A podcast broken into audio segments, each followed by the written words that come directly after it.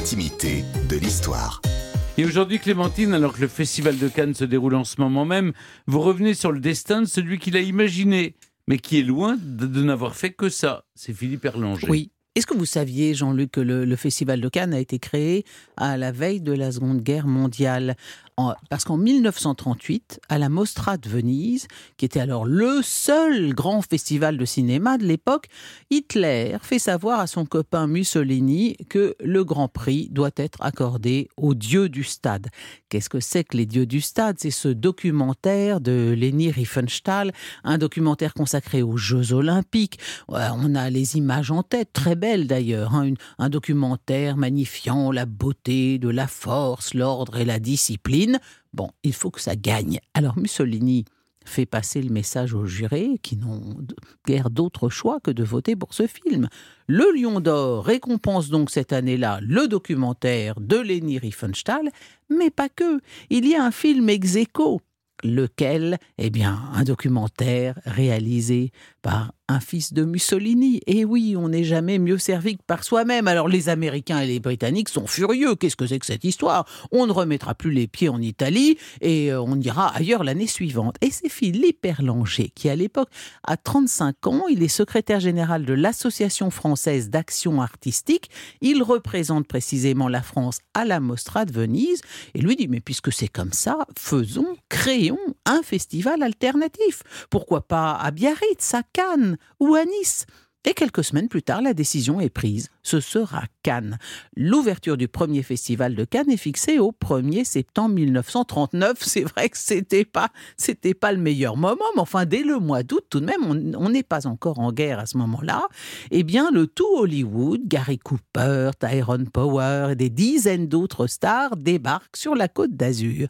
Quel été ce fut, écrit Marlène Dietrich. Nous ne savions pas que ce serait le dernier. Les menaces de guerre semblaient irréelles. Grande fête déjà, 31 août, grande fête au Carlton, qui va devenir pour longtemps le, PC le, du cinéma mondial à Cannes. Le lendemain, l'Allemagne envahit la Pologne. Alors évidemment, pas de festival de Cannes pendant la guerre, et ce festival aurait pu mourir dans l'œuf, mais Philippe Erlanger le reprend en main dès 46 en tant que premier délégué général. Et le 19 décembre 46 se déroule sur la Croisette la première bataille de fleurs de la paix retrouvée. Le lendemain s'ouvrit enfin le premier festival, manifestation héroïque et cocasse. 46, on est juste au, il doit encore y avoir du rationnement partout, c'est ça, ça recommence un petit peu, y a- ça manque d'huile dans les rouages. Par exemple, le projectionniste emmêle les bobines du film qui représente l'URSS. C'est un film qui dénonce la machination anticommuniste et les délégués soviétiques sont furieux, ils commencent à pli- plier bagages. Autre raté quand le poison de Billy Wilder qui concourt pour les États-Unis est projeté à l'envers. Donc bon, ça sont les ratés des débuts. Et dans, dans ce brouhaha de pendaison de crémaillère, personne ne s'aperçoit, écrit François Chalet, un grand spécialiste du cinéma, dans les chocolats glacés de l'entracte, que l'on venait de présenter la plupart des films qui allaient révolutionner le cinéma contemporain. Citons La Belle et la Bête de Jean Cocteau, Les Enchaînés d'Alfred Hitchcock, Brève rencontre de David Lean, La bataille du rail de René Clément. Mon film a été projeté à 3 heures de l'après-midi, déclare Rossellini. Et je dois dire que j'étais peut-être le seul spectateur dans la salle.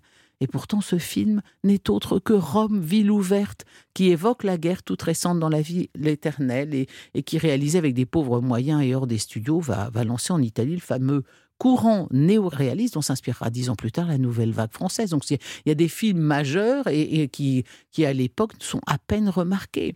Philippe Erlanger, pour sa part, restera président d'honneur du Festival de Cannes jusqu'à sa mort en 87. Mais il laisse aussi une quarantaine de biographies historiques de référence. Marguerite d'Anjou, Diane de Poitiers, Charles VII, Louis XIII, Catherine de Médicis, etc. Il a écrit aussi plusieurs scénarios, dont La prise du pouvoir par Louis XIV pour Rossellini.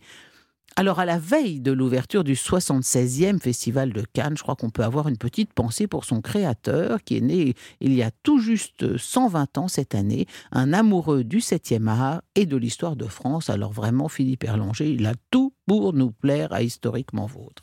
Merci beaucoup, Clémentine. Vous avez eu raison de le dire, euh, vraiment. C'était un grand écrivain que j'ai eu la chance de, de, lire pendant, pendant sa vie. C'est-à-dire que je vous l'avez, mais vous rencontré, mais vous l'avez rencontré, non rencontré, Non, mais j'achetais ses livres. Ouais. euh, euh, fait avec toujours des comme jolies André Castelot, couvertures. Alain Decaux Ouais. et de jolies Ouais, ouais. librairies académiques Perrin.